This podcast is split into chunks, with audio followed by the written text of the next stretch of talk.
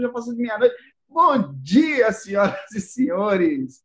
É um prazer gigantesco e aliviador fazer parte dessa, desse congresso. Bom, primeiro, muitíssimo obrigado. Agora, falando sério, eu quero demais agradecer a oportunidade dessa família que a gente com a qual a gente foi surpreendido né, ao longo do tempo, é, enfim, conhecendo uma pessoa melhor que a outra, assim, uma, uma galera inacreditável, de, de, de generosa, de é, agradável, solidária, enfim. Então, bom, primeira coisa que eu preciso agradecer é pela oportunidade de poder estar aqui contando um pouquinho da minha história, compartilhando com todo mundo, né? A gente vai falar um pouco de hipnose de palco, de show, para que serve, como é, é, de onde vem essa história, é menor, é maior e tal. Mas antes disso, eu queria de verdade, eu sei que todo mundo está fazendo isso, gente, porque assim a gente que está aqui atrás dos bastidores, eu não acompanhei, eu não, eu, eu acompanhei, né, um pouco a produção desse desse evento, mas eu não fiz parte de nenhum processo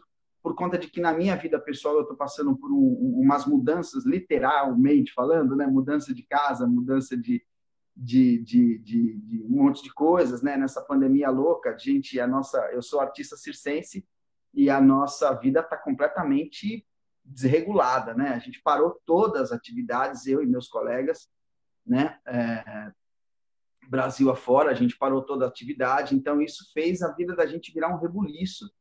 Mas aí no meio desse mundaréu de coisa acontecendo, a gente ainda resolveu mudar de casa e sair de um apartamento de quase 100 metros quadrados para um pequenininho, é, mas também, enfim, um monte de coisa boa acontecendo nesse miolo de coisas. E aí, estou é, gravando um curso novo com uma empresa, um monte de coisa rolando. Deixa eu abrir a porta aqui para entrar um arzinho.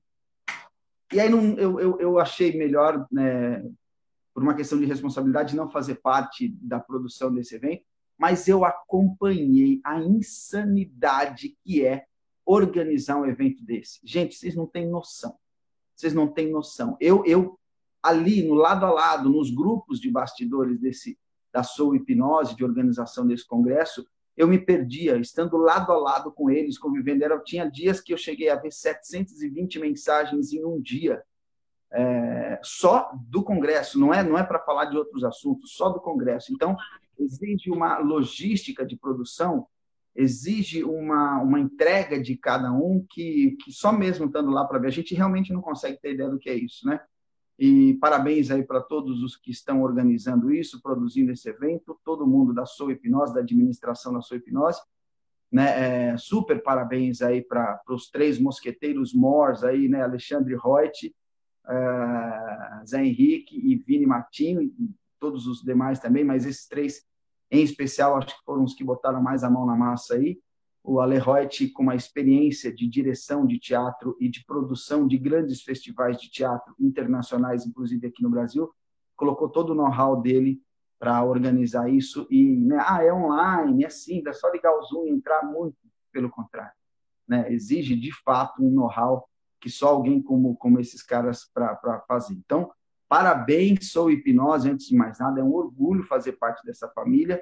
E vamos lá, vamos começar. Bom, meus amigos, para quem não me conhece, muito prazer. O meu nome é Wilson Vasconcelos, eu, eu sou artista circense, como eu já falei, eu sou proprietário de um circo uh, chamado Circo Teatro Gelatina, um circo de pequeno porte, com atuação uh, aqui em São Paulo e na, na, na Grande São Paulo, né, digamos assim, na região metropolitana aqui, né? A gente já fez algumas coisas fora da, da cidade aqui, mas a prioridade do nosso trabalho é aqui. Uh, eu sou historiador por formação, sou formado em história, mas é, a história foi um vento que passou na minha vida, porque na verdade a minha vida inteira, desde os oito anos de idade, eu sempre trabalhei como artista profissional e sempre ganhei a minha vida assim, né? E a minha vida toda foi consagrada com pequenas inserções em outras profissões na adolescência, né, como bom filho da periferia de uma família de classe média baixa, a gente em algum momento da vida acaba se virando e fazendo outras coisas, né? Mas basicamente é, é, é entre idas e vindas, a minha vida inteira eu trabalhei com arte, né? Uh, e na maioria do tempo, de todas as artes que eu, que eu uh, sobre as quais eu exerci muita curiosidade, né? e algum envolvimento, é, a prioridade sempre foi as artes cênicas, né? Então, eu comecei muito cedo, com oito anos de idade, né? Eu vou, eu vou contar rapidinho a minha história para vocês entenderem como é que a hipnose de palco chega até aqui, é, a, a, nossa conversa, né? Eu comecei muito cedo, com oito anos de idade, num, num, a minha irmã fez aniversário, minha irmã mais nova, e um vizinho meu comprou um, é, deu um, um presente para nossa família que foi um show de bonecos, um show. Ele era um, um, um artista multi-instrumentista, multi-artista, assim, um showman, o grande velho Bill Boom. E lá em 1981, a minha irmã estava fazendo, sei lá, um aninho, dois aninhos, né? Eu estava com. Não, ela estava fazendo acho que uns quatro aninhos. Eu sei que o tio Bill, como nós chamávamos lá da, do bairro da Zona Norte de São Paulo, que chamado Vila Medeiros, né? É, as famílias da quebrada, né? As famílias de classe média baixa, normalmente elas dão o que elas fazem. Né? É muito difícil uma família comprar um presente para outra, porque às vezes falta grana tal. E a gente deu sorte de morar do lado da casa do tio Bill. Né? Então, foi sorte. A minha família mudou de casa quando minha irmã fez quatro anos e uh, foi lá e o tio Bill resolveu dar de presente um show. Falou para minha família: oh, eu não tenho nada para dar, mas vou dar um show, porque eu sou artista de circo, tal, vocês vieram morar aqui do lado da minha casa. E a minha casa lá, que nem dizia minha mãe, para o sol entrar, a gente tinha que sair, né? Era uma casa pequeniníssima e arrumou lá um dois metros quadrados ali de, de, de fundo de quintal e tudo mais. E com muita Coca-Cola, com muito crush, barquinho de maionese, e começou lá um show é, que eu tenho guardado na minha memória de um jeito muito nítido e com uma carga de, de, de poesia que até hoje Nossa, me emociona muito, né? Porque ali foi o começo quando daqui a pouco eu vou pedir para todo mundo abrir, para a gente bater papo. Mas aí ele deu um show e no meio do show ele saca do Pinóquio.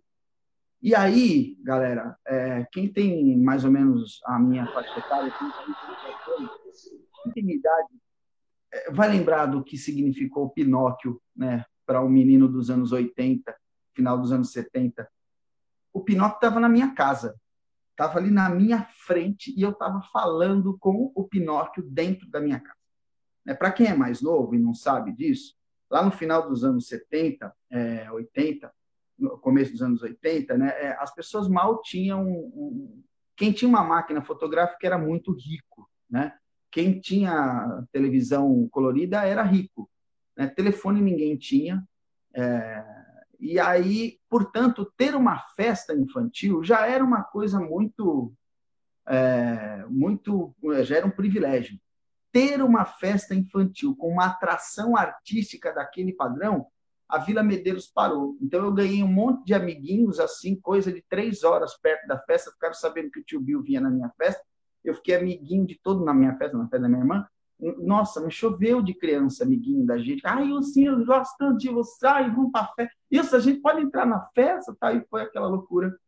E aí a minha vida parou. Quando eu vi o boneco Pinóquio ali na minha frente, a minha vida parou. Eu fiquei.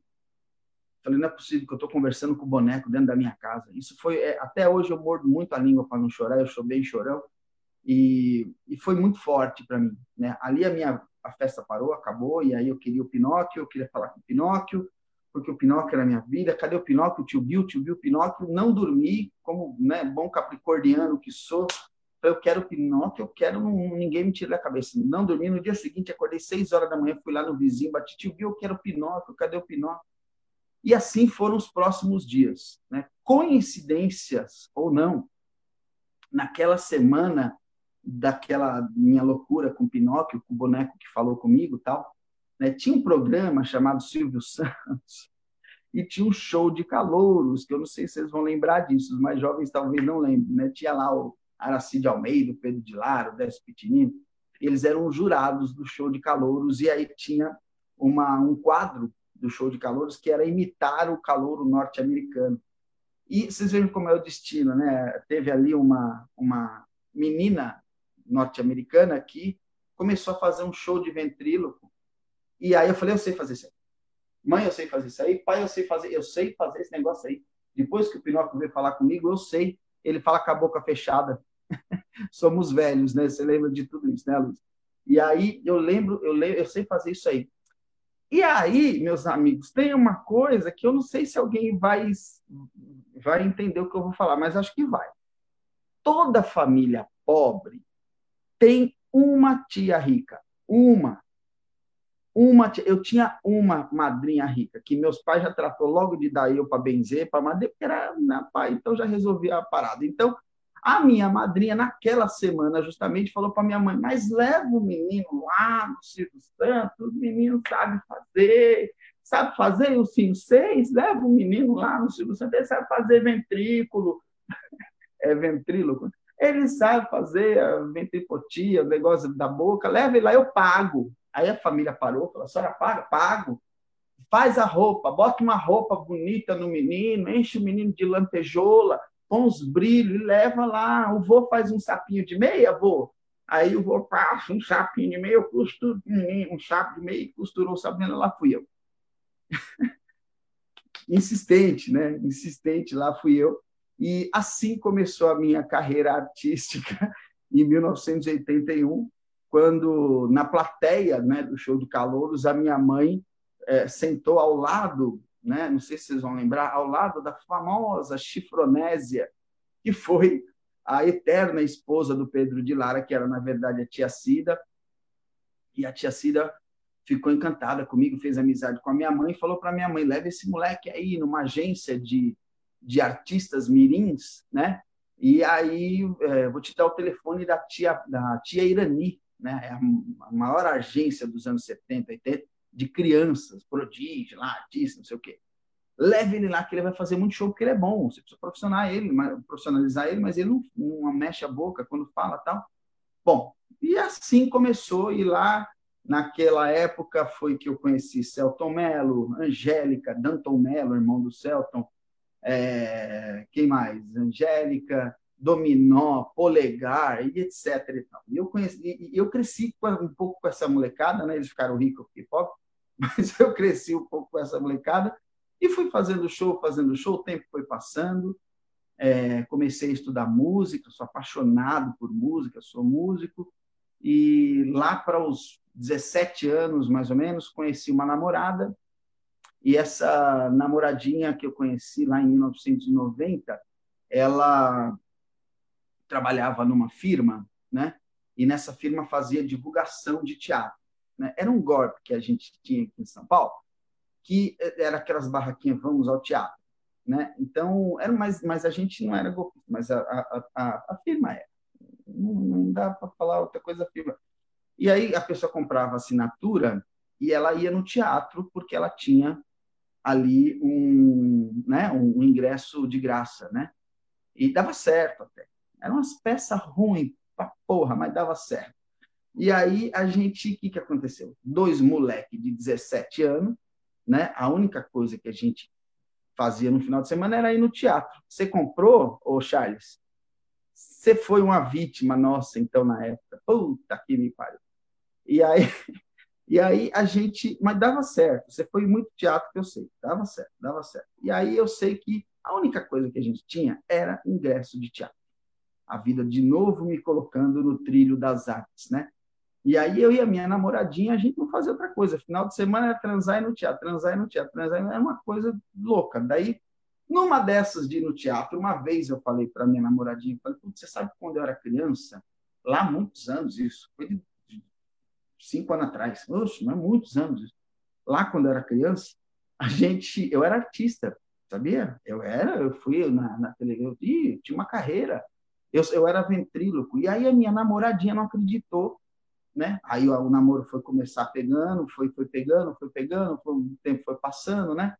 E, e a gente foi ficando um namoro mais sério tal, até que ela veio na minha casa, conversou com a minha mãe, e ó, o Thomas, o Thomas sabe dessa história, né? E, e aí a minha mãe confirmou tudo, falou, não, meu filho era artista, tinha uma carreira louca, tal, e aí brigou com o diretor de novela lá para os em 1984, se eu não me engano, que eu mandei um diretor de novela tomar no cu, eu, eu vou falar porque já passou da minha noite, não tem importância, mas porque eu era criança também, era moleque, né? Hoje eu faria isso? faria, mas não daquele jeito, com tanto, né? De outro jeito. E aí, o Eduardo Molina tinha um aninho. Veja só, se eu acredito nisso. Veja só. E aí, o que aconteceu? A, a minha namoradinha ficou encantada. Eu falei, puta merda, você era artista mesmo. Cara, você sabe que nesse bolo de teatro aqui tem uma escola de teatro fazendo promoção. Por que, que você não entra nessa escola de teatro? Você já é do ramo. Entrei na escola de teatro, fui o melhor aluno da escola de teatro, me tornei pupilo do grande Volney de Assis, o professor Volney, um, um velho homem de teatro, que me ensinou tudo que eu sei, assim, durante aqueles dois anos, né? E é, o tempo foi passando e eu com a namoradinha, né? E o tempo foi passando, tudo mais. Bom, até que eu me tornei palhaço, né? Falou, eu queria casar, queria casar depois de seis anos de namoro, em 96. E aí eu encontrei um louco amigo meu e a gente falou, meu, vamos fazer festinha infantil. A única coisa que dá um trocado aí, uma moeda, vamos fazer, porque eu preciso casar, né? Gente tem que casar. Casar sim, o casado pobre é ir morar junto, né? A gente pega as coisas um pouco minha, um pouco tua, um parente dá uma cama, outro dá um negócio, usado, né? E aí você vai e casa, né? E é isso que aconteceu com nós. Aí nós casamos. Bom, aí Conclusão: essa namoradinha é a minha esposa hoje, 30 anos depois. É, nós somos um, um, um casal é, cujo marido é, é, completamente apaixonado, eu sou totalmente apaixonado pela minha mulher. A gente tem uma vida muito feliz, muito divertida, né? E um, muito divertida e muito cheia de, de um, muito cheia de aventuras também, porque essa carreira artística ela é muito difícil, ela é muito louca. A gente vive numa uh, montanha russa, né, o tempo todo de emoção, porque um dia você está rico e outro dia você está pobre. E aí você recebe um telefonema e você está rico. E aí você vai ver um resultado de um edital no jornal, você está rico. Né? E aí um dia a Mercedes-Benz vem e patrocina a gente com um prêmio de um milhão. Ficamos dois anos ricos, né? aí depois acaba o dinheiro e você deve, e vende carro, e vende não sei o quê. Tá. Bom, até que a coisa vai estabilizando, demora, porque artista é uma loucura. Bom, e aí eu comprei um circo, resumindo, não vou contar tudo aqui, mas resumindo, há oito anos atrás, né, com patrocínio da Mercedes-Benz, inclusive via Lei Rouanet, é, nós tivemos o nosso primeiro circo, né? E aí é, eu entrei numa onda, eu falei, cara, tem que ser uma coisa diferente. Isso é uma coisa diferente, então nós vamos criar um circo sem estacas. Puta que pariu, nós vamos arrebentar sem estaca. Vai montar aquele lugar, essa porra. Monta no Sesc, monta na quadra. Não tem estaca para furar porra nenhuma vai ser uma bosta, porque ninguém quer saber se o circo tem estaca ou não tem, as pessoas querem dar risada. E eu demorei para um caralho para entender que. Bulho, demorou três anos para entender que com estaca ou sem estaca, você sabe o que é estaca? Talvez você nem saiba, né? Então, caguei para estaca. Ninguém quer saber de porra de estaca. Entendeu? Aí foi um fracasso. Três anos depois a gente ficou rico, tal, ganhamos um bom dinheiro, compramos umas coisinhas e tal, mas é, não exatamente pobre, mas, mas acabou, passou a fase do patrocínio, o dinheiro acabou e tudo mais, cumprimos, né, atendemos se, é, 72 mil crianças né, na, na, região do ABC ali, foi um projeto lindo, mas depois é, era uma sociedade, a sociedade acabou e tudo mais, e eu falei para minha esposa, falei, pois, ah, Acabou o dinheiro. É, bucho. Acabou o dinheiro. Agora fudeu. Tem que vender um carro meu, você vende um carro teu, dinheiro aí no banco, pega tudo, raspa tudo que nós vamos comprar outro circo. E a minha esposa falou: não vamos. Eu falei: vamos. E não vamos, mas vamos e nós caímos na tentação e compramos uma porra de um circo lindo, grande, gastamos dinheiro e lá vai o trouxa atrás de patrocínio de novo. Compramos um circo e eu finalmente entrei para esse universo maluco do circo itinerante, né? um universo absolutamente preconceituoso, conservador até o último grau, né? É, é, profundamente cristão, pessoas muito humildes e tudo mais. E o que, que um dono de, resumindo, o que, que um dono de circo faz? Um dono de circo, senhoras e senhores, faz duas coisas. Quando ele está andando de carro na rua, ou ele está olhando uma praça que cabe o circo, é uma tentação, vira um satanás na vida do cara. Porque você vê uma pracinha ali, você fala, ali, cara, puta que pariu, no carro tá indo, ali cabe. Aí, ali, né, e quase batendo, fala, ali cabe. Não, ali se eu botar a marquise mais para cá, o meu ônibus fica lá para a direita, o motorhome vem para frente, ali cabe o farol fechado. É um horror. É um horror. O Thomas sabe disso, porque o Thomas trabalhou com a gente. É um horror.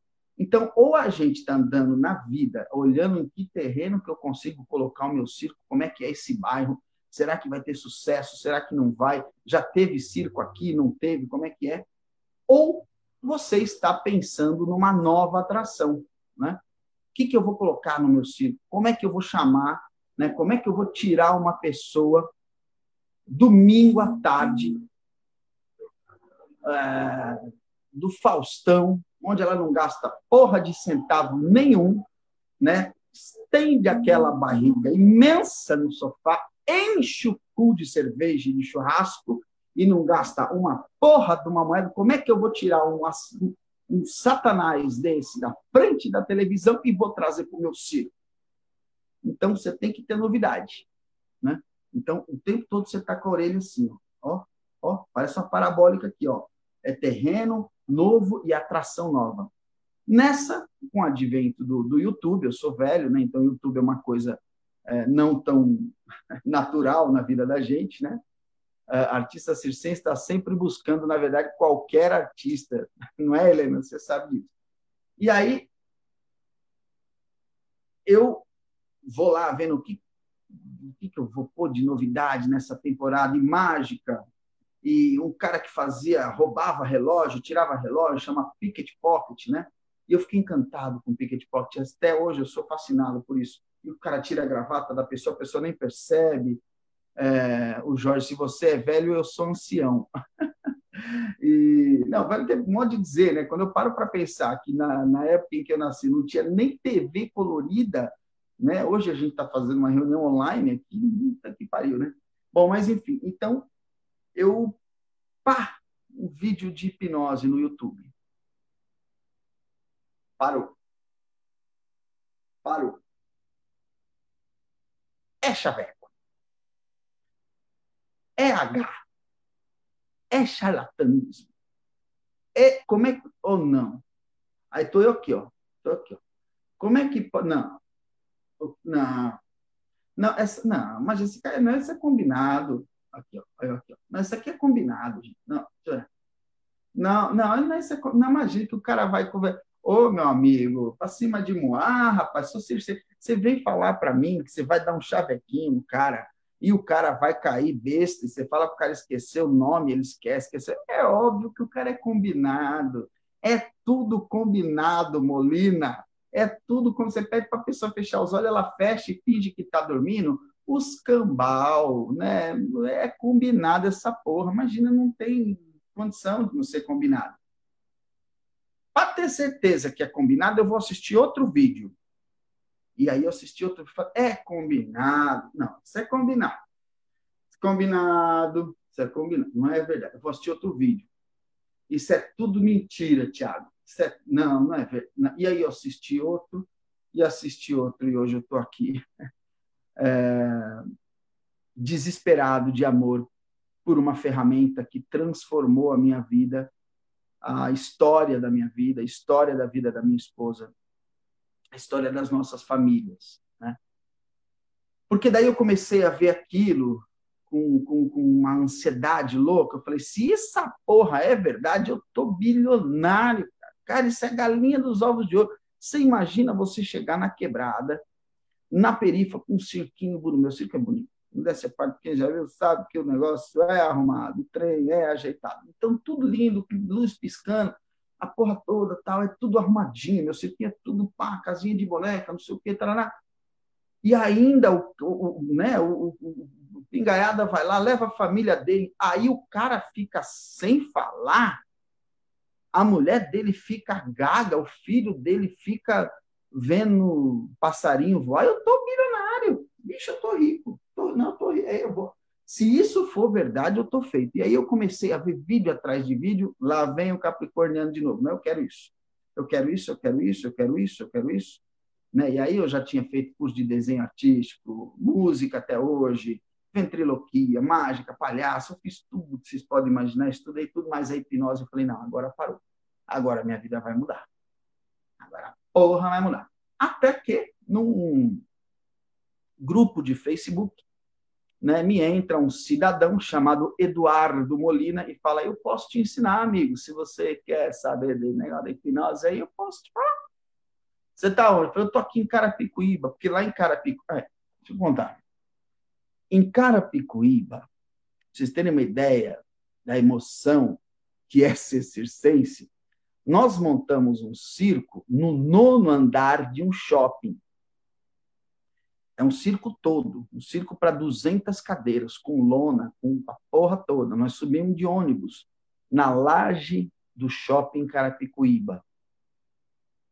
Beleza? Nós montamos um circo. Eu fiz isso. Eu fiz isso. Eu montei um circo lá. É, fiz isso. Quase caiu o shopping, mas eu fiz isso. Parabéns, nada, minha filha. Você não sabe o desespero que foi. Ainda bem que não tinha estaca. Esse tinha. Esse tinha estaca. Nós furamos e colocamos para bolt. Esse tinha. Rapaz, e tô lá no Facebook, o que, que eu faço? Eu já estava muito envolvido com a coisa da hipnose, completamente apaixonado por isso. E aí me entra esse Eduardo Molina e fala: Eu sei fazer, eu posso, eu tenho um curso, eu tenho uma escola. Eu falei, cara, eu pago aí, quanto você quer ir? Vê aí, eu pago, eu não tenho dinheiro, não, mas eu pago, eu vou agora. Não quer que eu vou aí? Vou, pum, pum. Entrei para o meu primeiro curso organizado, sistematizado de hipnose clássica no Instituto Hipno Brasil, com o professor Eduardo Molina, que está aqui é, este cidadão mudou mais uma vez o rumo da minha vida. Ele mudou. Né? É, é, graças ao Eduardo Molina, eu, eu tudo que eu aprendi de hipnose venho aprendendo até hoje, porque né, cada dia a gente aprende mais um turbilhão de coisas, como já disseram nas outras palestras aqui, uh, eu devo ao Eduardo Molina. O Eduardo Molina é o meu mestre. A gente tem, a gente tem que ter um mestre na vida. Eu aprendi isso no budismo, eu sou budista.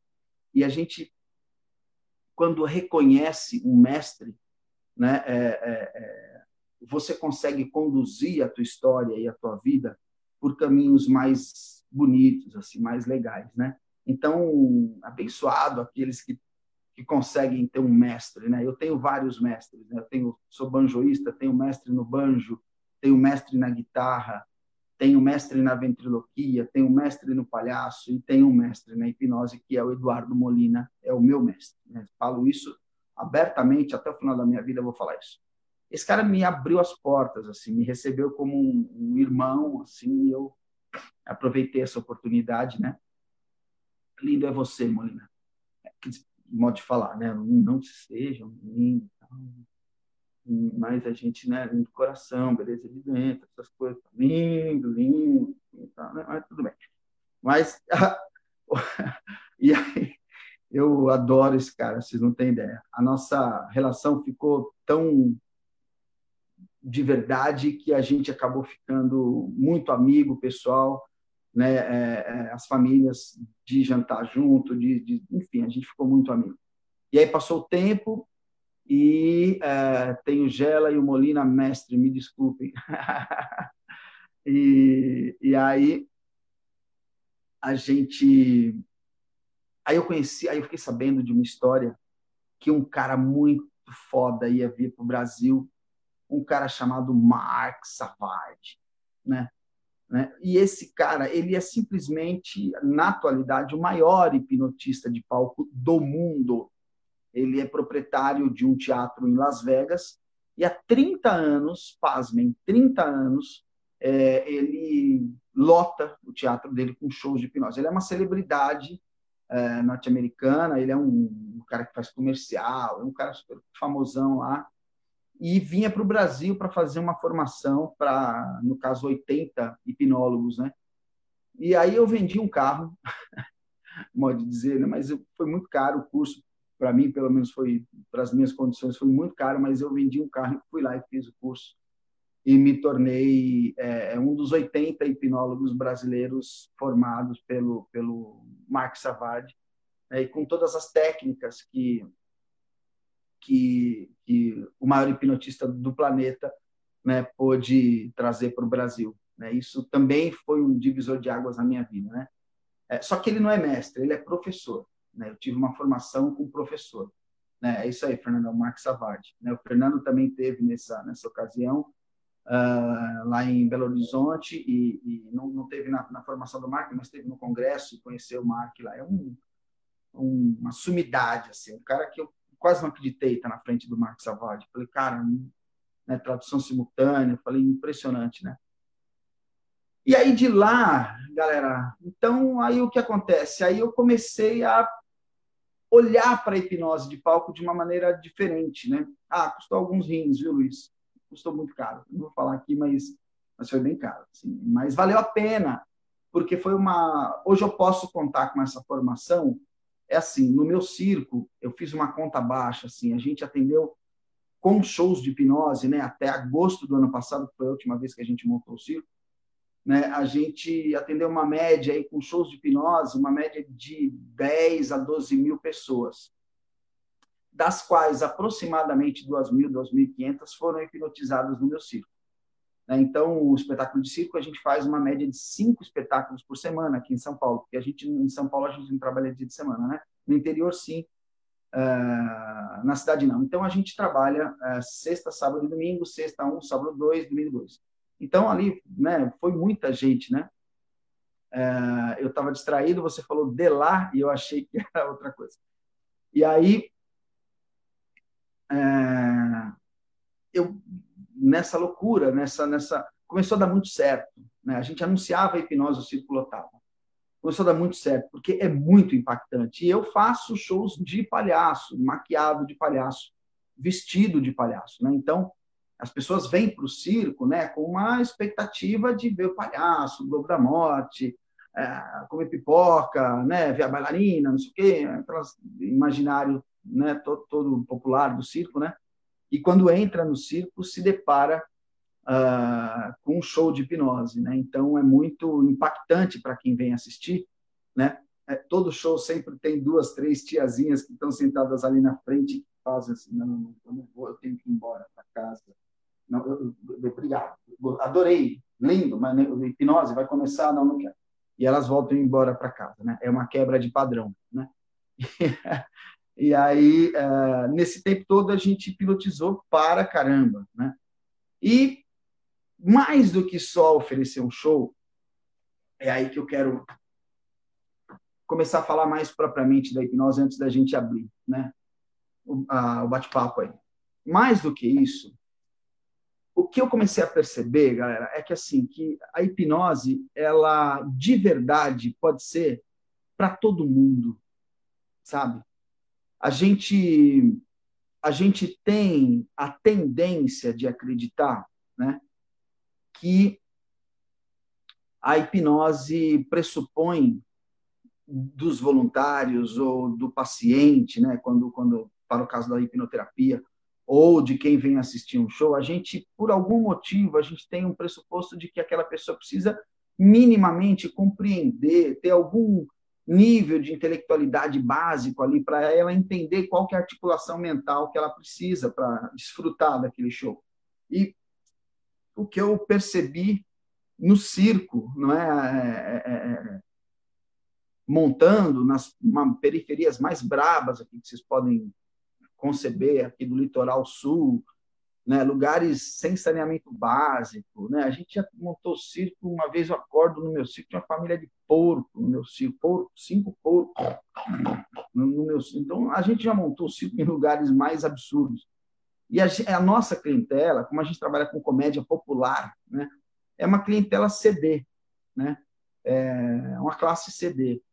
E, e, e quando você vê, assim, né, um, um papai, né, é, que nitidamente é, exerce uma profissão é, é, de, né, de, pouca, de, pouca, de pouco reconhecimento, né? é um auxiliar de pedreiro, às vezes está desempregado, né? o famoso vive de biscate, né? vive de, de consertar um telhado aqui, fazer um, uma instalação ali, ganhar 10 reais aqui, 20 reais ali, olhar um carro aqui. Essa galera, quando se depara com a possibilidade de ficar feliz, porque no final do show eu entrego um presente hipnótico é, que, para quem não foi hipnotizado no palco, né, acaba é, experimentando de alguma maneira o presente hipnótico mesmo da plateia. E essa pessoa, mesmo ali na plateia, às vezes lá embaixo, na última cadeira, ali no escurinho, quando, quando, quando ela percebe que ela abriu os olhos no final do presente hipnótico e que a única vontade daquele papai, daquele, né, daquele homem bruto, é, é, daquela mulher sofrida, empregada doméstica, enfim, né, quando você vê aquela família abraçadinha assim, sabe, aquele papai, a mamãe e os filhos abraçadinhos assim, porque no final do presente hipnótico você fala para as pessoas assim, pense na possibilidade de você ter tido o mínimo de saúde necessário para estar aqui hoje. E aí você precisa derramar essa gratidão com as pessoas que estão do seu lado, que te amam e que vieram para esse espetáculo com você. Porque a vida ainda tem um monte de beleza, um brilho e uma luz dentro de você que você não conhecia, mas que agora está iluminando os teus olhos, a tua vida. Pense nisso.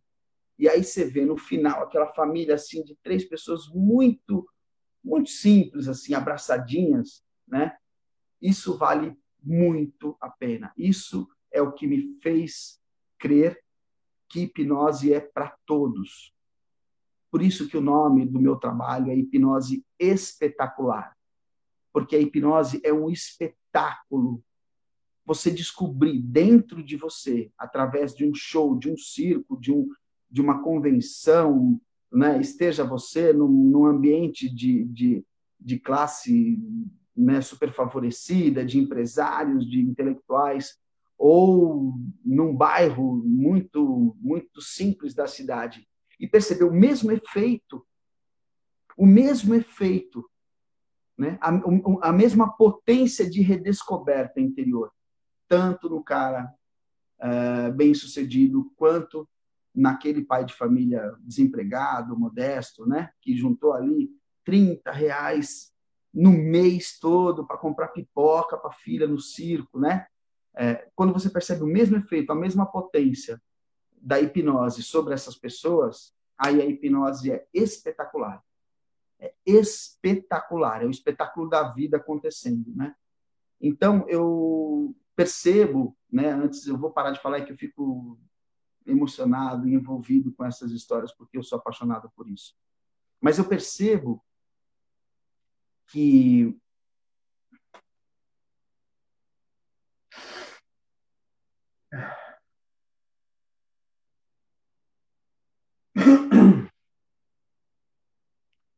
Peraí.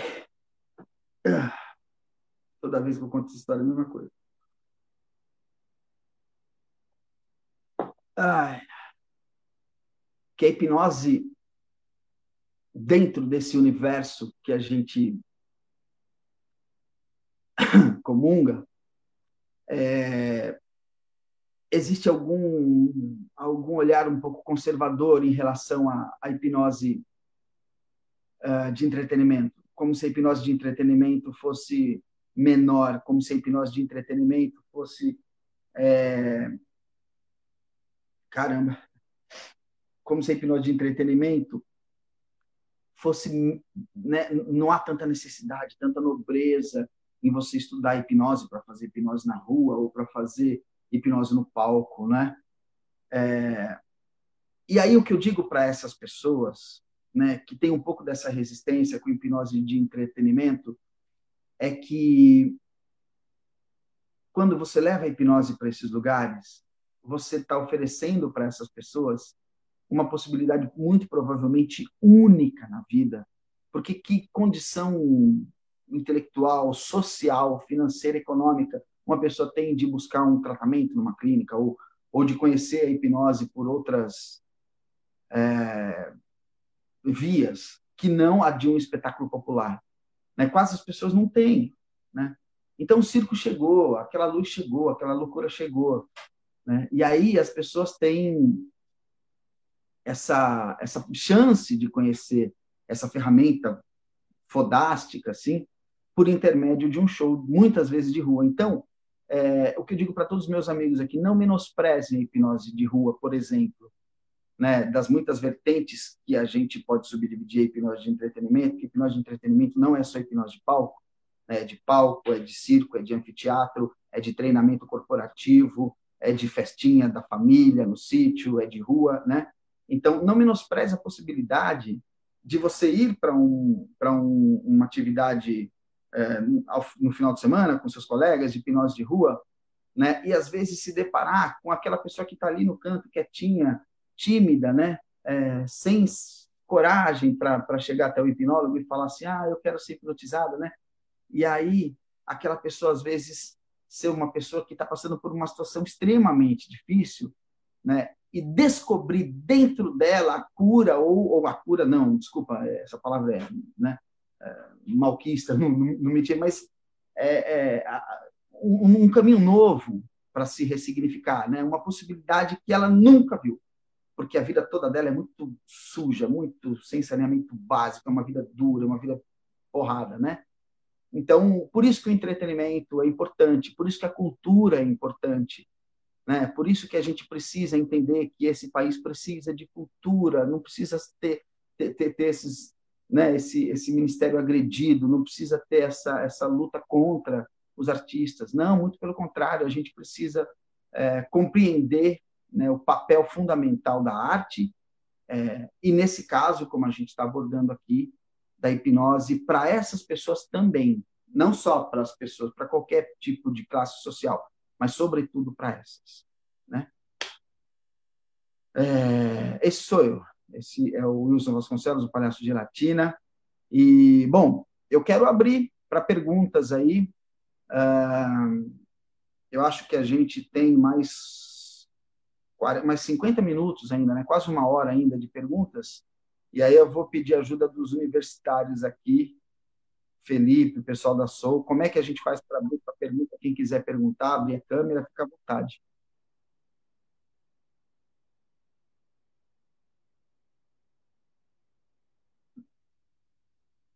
Levanta a mão, é, levante a mão aí, gente. Pode perguntar à vontade, que eu adoro conhecer gente, bater papo. Hum. Eu acho que vale abrir o, o, o...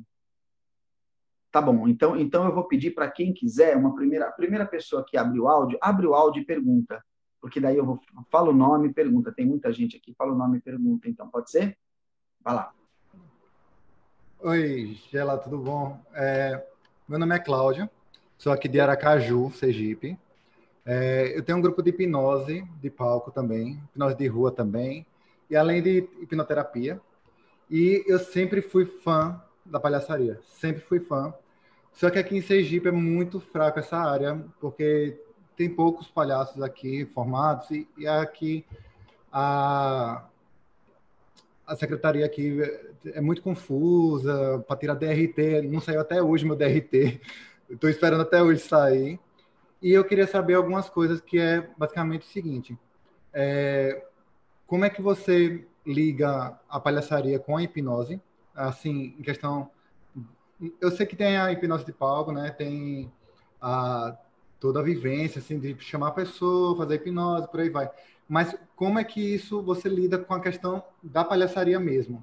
Como é que a, a, o que tudo que você aprendeu, todo o seu portfólio de palhaço influencia nisso do, do seu espetáculo de hipnose? E se você dá curso de palhaçaria também? E é isso. Valeu. Obrigado, obrigado, viu, Cláudio? Obrigado por ficar até esse momento com a gente aqui, antes de mais nada. Então, meu amigo, é o seguinte, é, eu tenho, assim, mais 52 horas para te responder isso. E, antes de mais nada, eu te, te, te indico a vir lá para o nosso Instagram, Hipnose... É, eu tenho dois Instagram, né? Hipnose Espetacular, né? e é, Palhaço Gelatina. Mas a gente está dando um grau agora no hipnose espetacular, eu vou dizer o porquê daqui a pouco. Então, vai para lá que eu, que eu vou te responder, mas só para dar uma, uma pincelada, é assim, é, eu sou, a, minha melhor versão é, é, de palhaço. Eu sou muito melhor maquiado, é, eu me sinto mais livre, eu, eu, eu não tenho medo da vida, né, maquiado, né? Eu, assim, de cara limpa, eu sou mais um civil, eu sou o Wilson. Eu, eu não posso fazer tudo que eu, que eu penso que posso, né? É, eu tenho que respeitar as convenções sociais, eu tenho que sair na rua, me comportar como como como Wilson, não posso dar risada de tudo, né? A gente é um, né, um civil, uma pessoa comum, né? E de palhaço fudeu, velho. De palhaço fudeu, porque daí a gente tem toda a liberdade de falar o que quer. O palhaço tira um barato do rei, né, cara? Ele ele é o único cara que tira um, um barato do rei. Ele é o único cara que é contratado para desdenhar da autoridade do rei, né? É, entenda rei como quiser. Mas é, por isso mesmo a minha melhor versão é a de palhaço. Né? Quando eu estou de palhaço, aí eu sou eu mesmo, aí eu estou realizado mesmo. Né? E nessa medida, Cláudio, é... na hipnose eu, eu tenho muito mais liberdade, eu acho, né? esse é o meu mapa, né? como a gente diz na hipnose, é, esse é o meu mapa, eu tenho muito mais liberdade para dar risada, eu posso fazer Uh, uh, uh, tiradas cômicas, né? já que é um show de hipnose cômico, eu posso fazer tiradas cômicas que, que, que não teriam muito sentido se eu não tivesse de palhaço, né? Então, eu me sinto muito as pessoas falam: "Ah, mas como é que é a coisa da autoridade? Você não tem que ter autoridade e tal".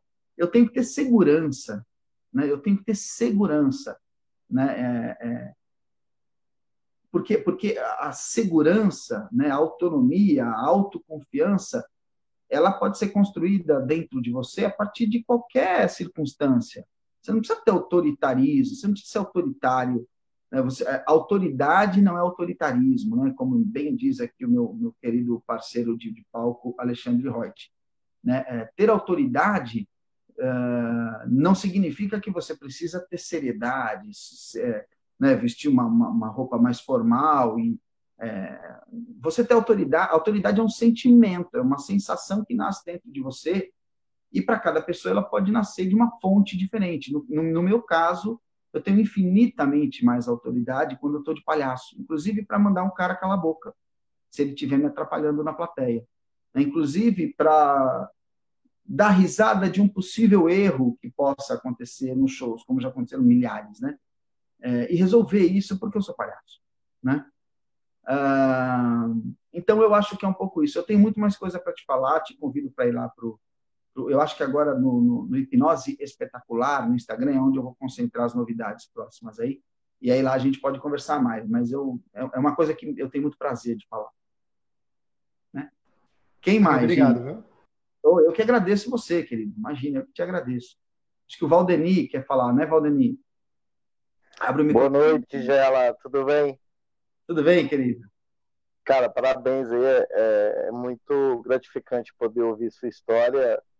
Incentiva muito a gente a, a seguir para frente. Parabéns. Oh, obrigado. Ô, Gela, é, tem uma diferença muito grande em fazer a hipnose de palco, porque você tem um contexto todo preparado naquele ambiente para tal fim. Né? Na hipnose de rua, a gente tem uma série de, de fatores que acaba dificultando um pouco o resultado final.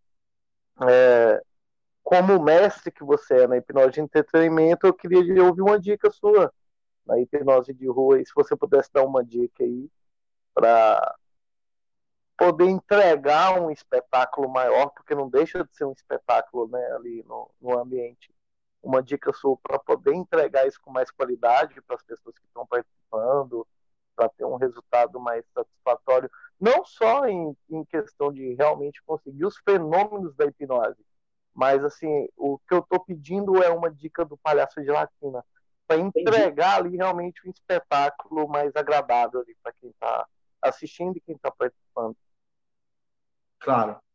Val, querido, é o seguinte, é, a primeira coisa que eu, que, eu, que eu falo nos meus cursos é o seguinte: antes de mais nada, antes de qualquer roteiro, antes de qualquer técnica, antes de qualquer produção de qualquer trabalho, né, é, eu acho que o hipnotista precisa entender que tipo de hipnose ele está fazendo naquele momento, para quem ele está fazendo, qual que é a circunstância que ele está inserido naquele momento, em que contexto ele está fazendo um show e que show ele está fazendo, né? Por que, que eu falo isso? Didatizando aqui. É, clínica é clínica, né? A postura, a circunstância da clínica, ela existe para ser exercida na clínica, né? Então, o hipnot... a minha esposa, por exemplo, é hipnóloga clínica, né? É, o Ale Roet, que é nosso parceiro aqui, meu, meu, meu, meu, companheiro, né?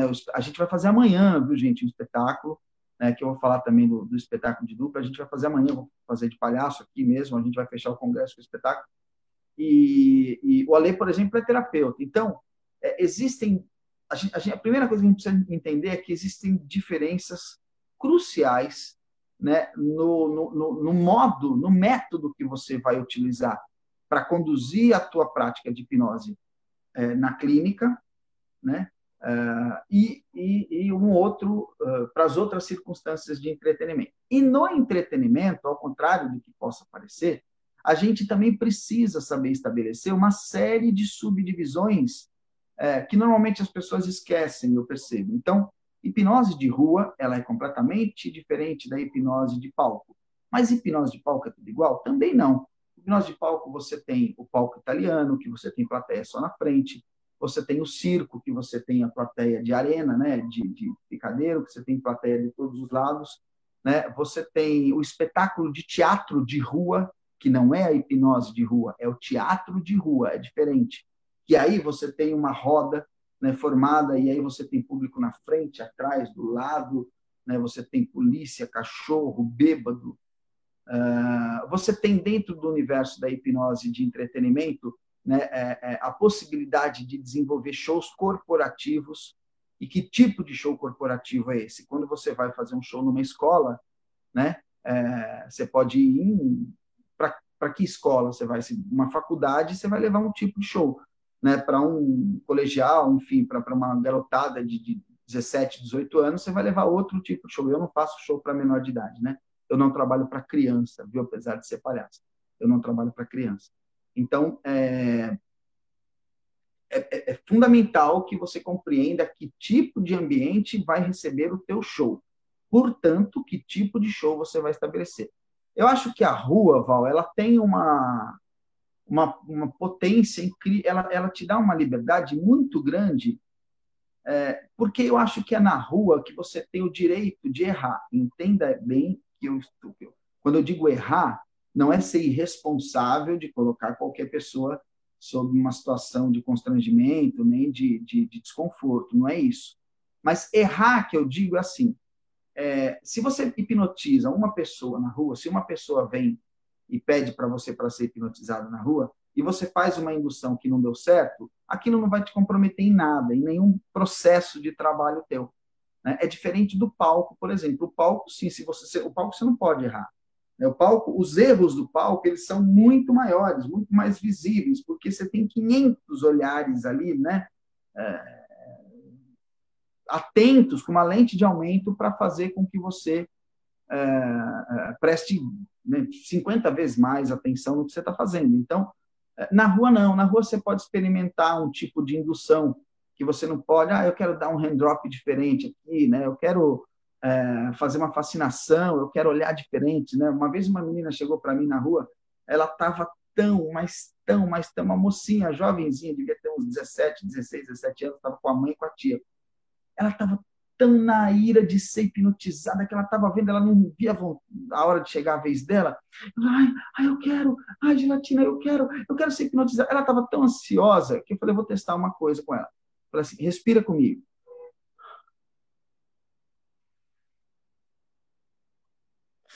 Durma. E ela dormiu. É, ou seja, eu fiquei feliz da vida e aquilo me deu vários insights que eu falei, caramba, é, que, que universo, que oceano de conclusões eu, eu posso chegar como hipnotista a partir da possibilidade de fazer isso, de testar né, um tipo de indução é, que eu só poderia fazer na rua com uma pessoa, porque aquilo não ia me comprometer.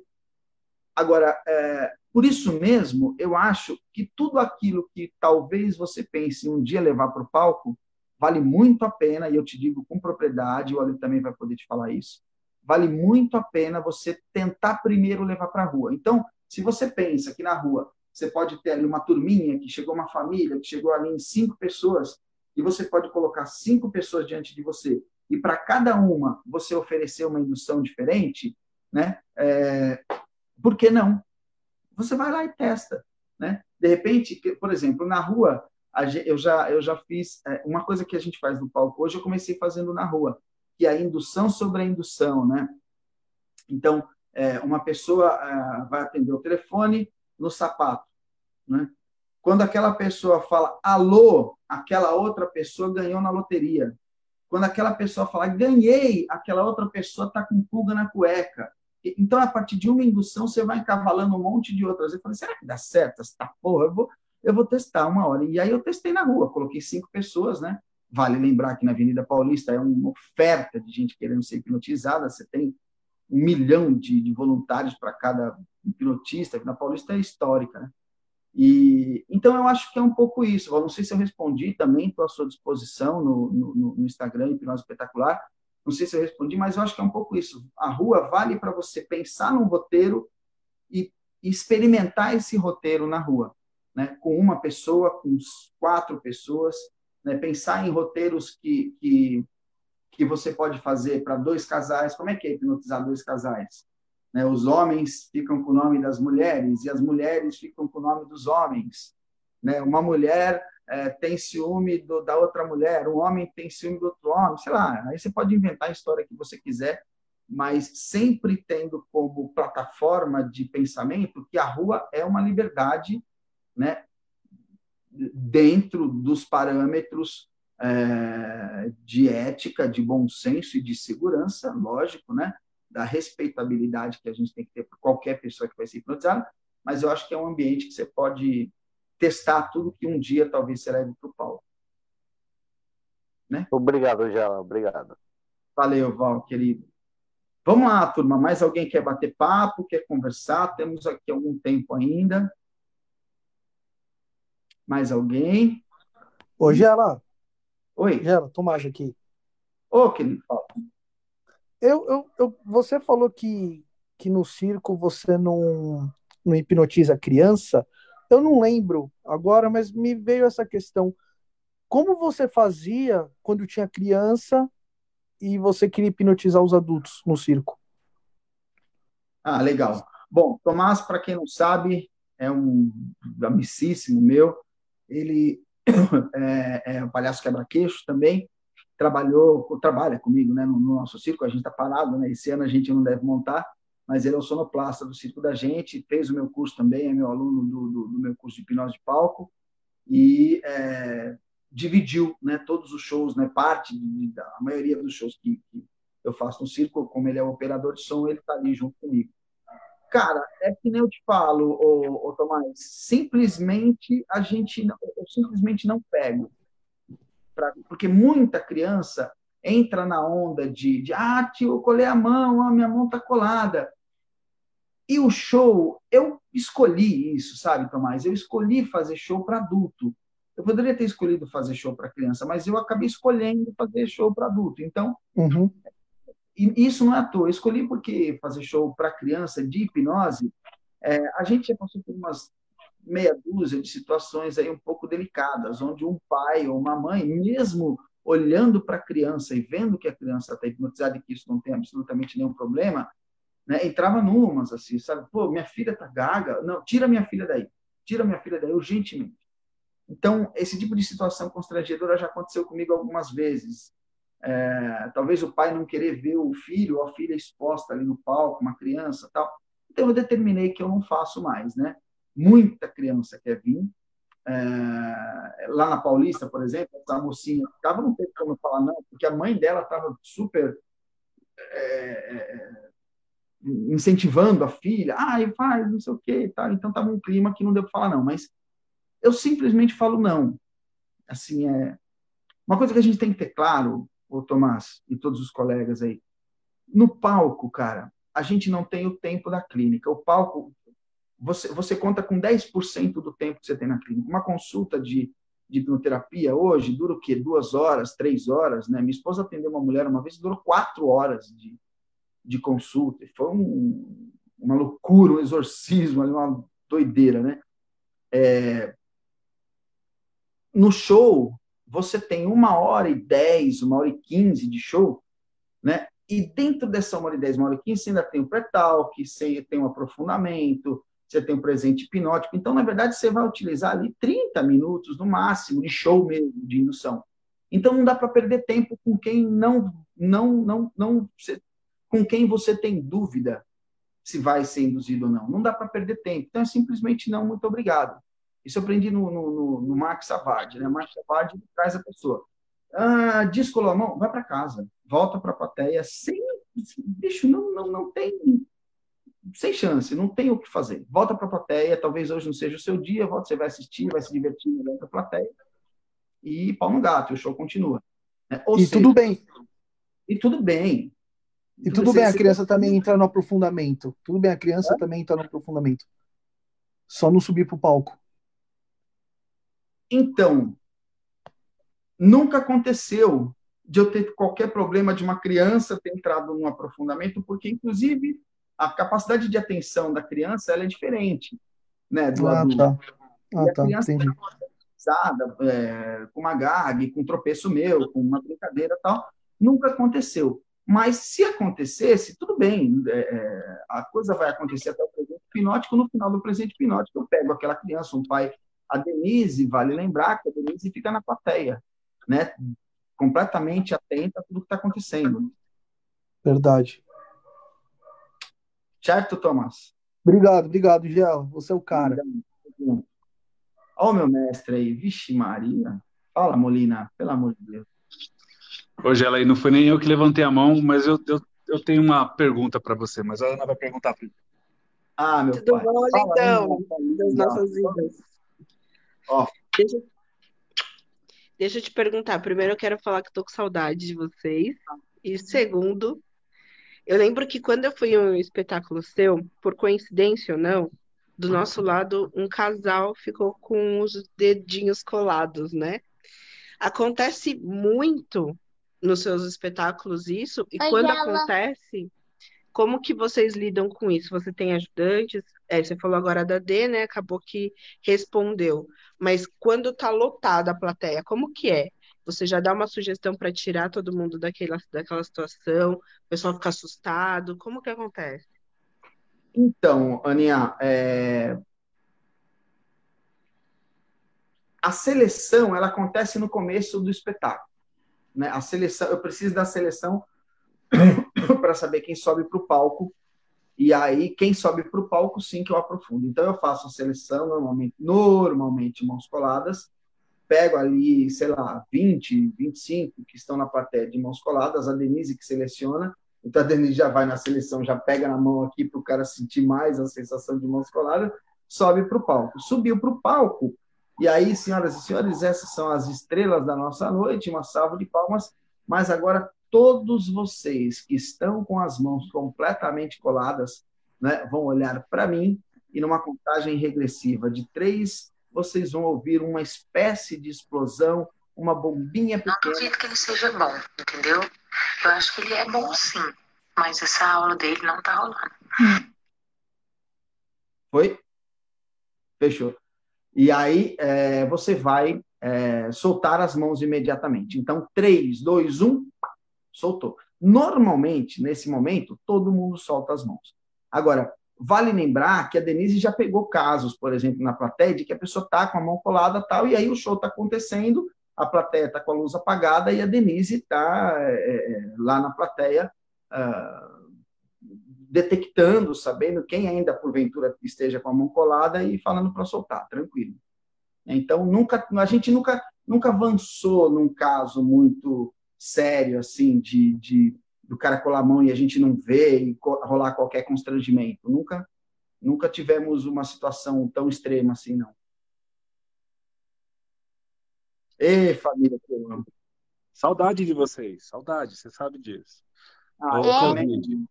Porra, só comer uma pizza. O Gela fala, ah, Molina, Molina mudou minha vida, mudou minha vida. Eu já falei essa história para você, Gela. No momento que eu estava numa fase decisiva, onde eu tinha parado de fazer o que fazia e, comece, e voltado totalmente para hipnose, num, num mês onde eu falei, meu Deus do céu, o horário já pode, né? Fudeu muito, acabou o dinheiro. Eu falei, nossa, vou voltar para fazer o que eu fazia, eu já nem me vejo fazendo mais isso. Eu tinha recebido uma puta uma proposta de uma multinacional para trabalhar e aí me chega uma, uma mensagem do nada desse senhor, que nem parece um senhor, desse garoto senhor, dizendo que a dúvida é como um furo no casco do navio.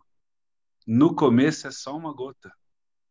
E essa gota vai corroendo, corroendo até que vira um fio d'água, e o fio d'água afunda o navio. Nesse dia, nesse dia eu falei, não, é com hipnoterapia que eu vou trabalhar eu tomei essa porra dessa decisão que o Gela falou.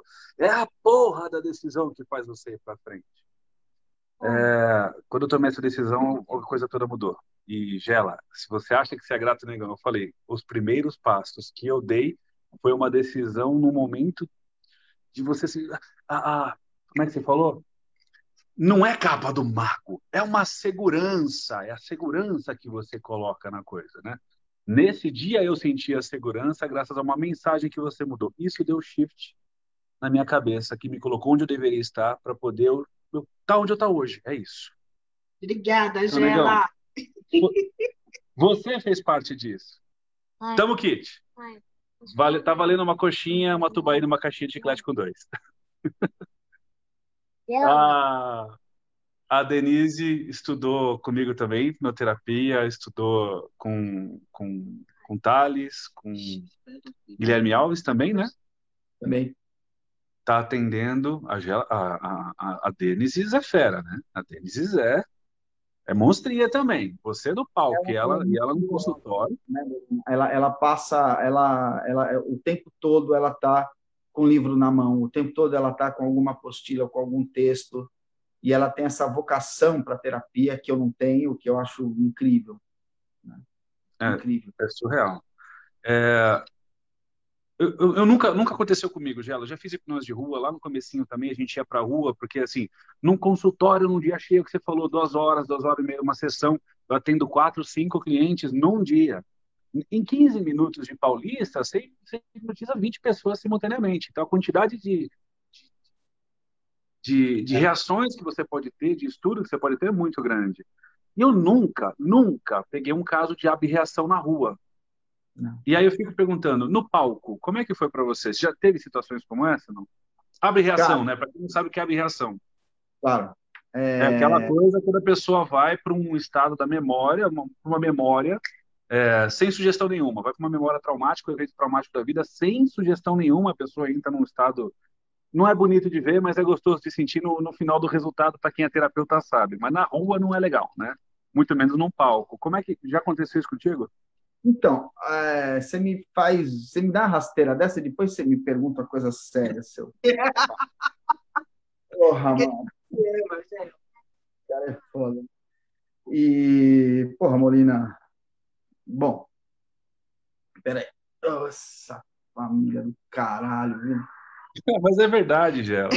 Porra, Gela, eu tinha recebido uma proposta da Riachuelo para trabalhar uma grana boa, sabe? E eu falei, nossa, de novo, entrar às oito da manhã, sair, sabe lá que Deus horas da noite. A empresa ia dar celular, computador, carro, ou seja, tava comprando tua vida, né? Aí eu, meu Deus, eu já não me vejo mais fazendo isso, e agora? Aí me chega a mensagem do Gelatina. É, a Ana tava com o celular na mão.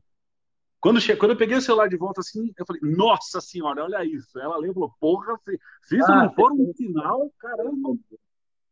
Não, Molina, é, eu não tenho o que falar. É, deixa eu falar do ab-reação, porque a gente tem pouco tempo aqui, senão Bom. eu vou esperar mais ainda do que eu deveria.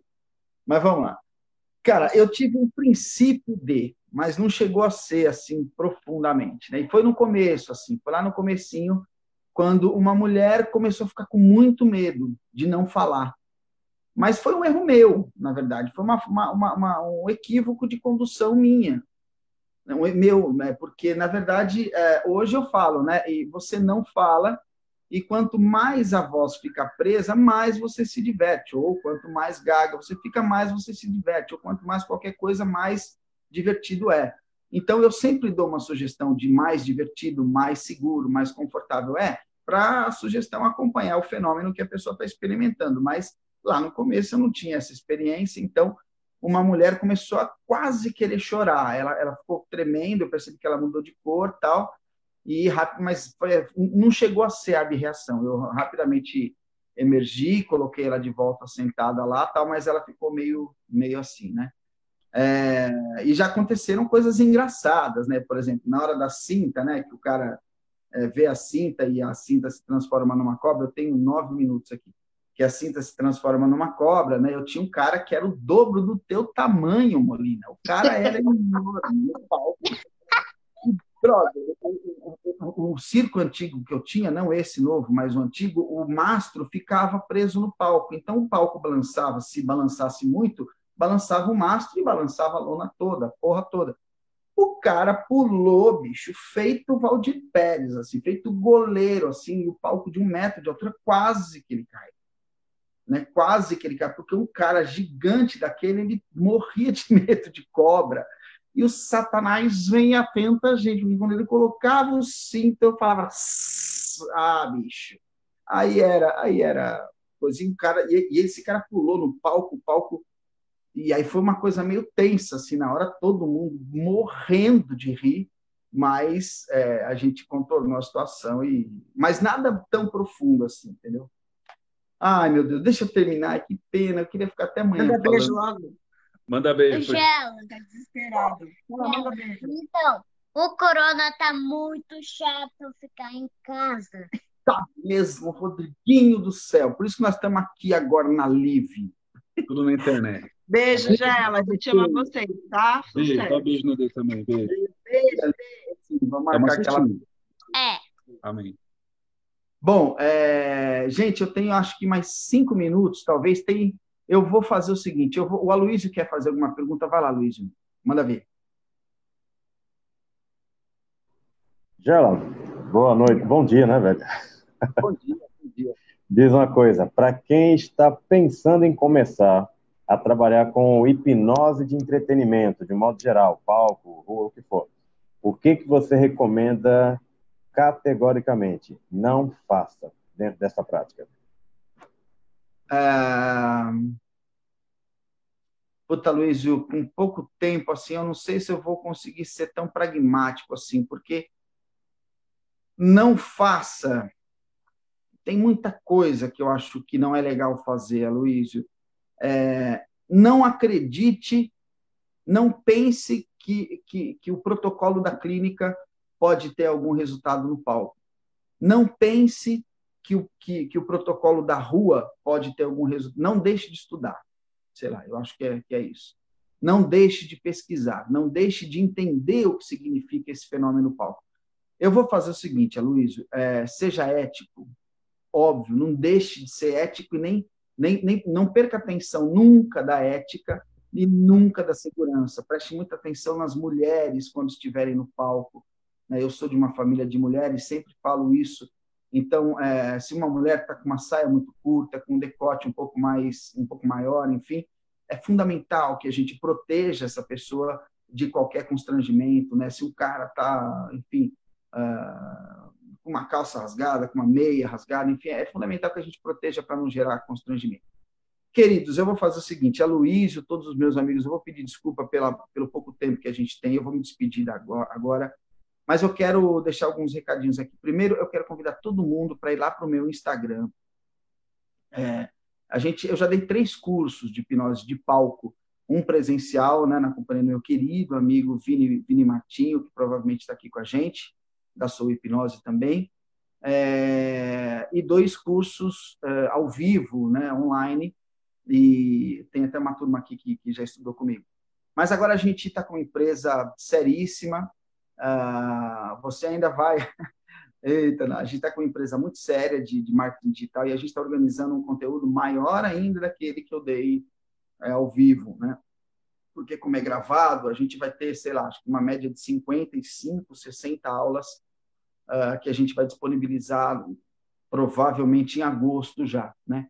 E tudo isso eu quero eu quero oferecer a partir do meu Instagram. Eu acho que o Instagram é a melhor forma de contato comigo Eu estou ultra à disposição de todos vocês. Amanhã a gente vai ter o espetáculo Hipnóis, né? Uh, fiquem ligados na programação da Soul 24 Horas, aí do Congresso 24 Horas. É, e eu, eu, eu assim, queria ter mais tempo de falar com todo mundo, mas eu estou absoluto, sem cerimônia, né? Artista, ah, sem cerimônia, né? Só me ligar no direct lá, me chama, Gela, como é que é isso? Eu falo com o maior prazer, tem muito vídeo que eu posto lá, né? E estou sempre à disposição de todos. Sou Hipnose, essa família maravilhosa, incrível, muitíssimo obrigado do fundo do meu coração. Né? Plena duas horas da manhã, nós temos aí 61 pessoas né, que estão acordadas me ouvindo falar. A essas 61 pessoas, sintam-se abraçados né, o meu mais profundo respeito e reverência a cada um de vocês. Eu sempre falo no final que um circo ele ele é só ferro, corda, plástico, cadeira, fio. Né? Ele só se torna um circo quando tem pessoas dentro. Né? Então, é, tudo isso aqui que eu estou falando não faria nenhum sentido se nós não estivéssemos agora aqui com mais de 60 pessoas às duas horas da manhã de um domingo. Então, a cada um de vocês que está até agora aqui assistindo, todos vocês, eu muito, muito, muito, muito obrigado pela paciência de seguir até aqui comigo. Um beijo enorme para vocês. Espero todo mundo lá no meu Instagram, Hipnose Espetacular. Tá bom, gente? Beijo. Parabéns, sou. Esse congresso está um sucesso e vai continuar, porque agora ainda tem a turma da madrugada aí com muita novidade. Beijo, gente. Tamo junto, Molina. Beijo para todo mundo. Beijo, valeu, obrigado. Ai, que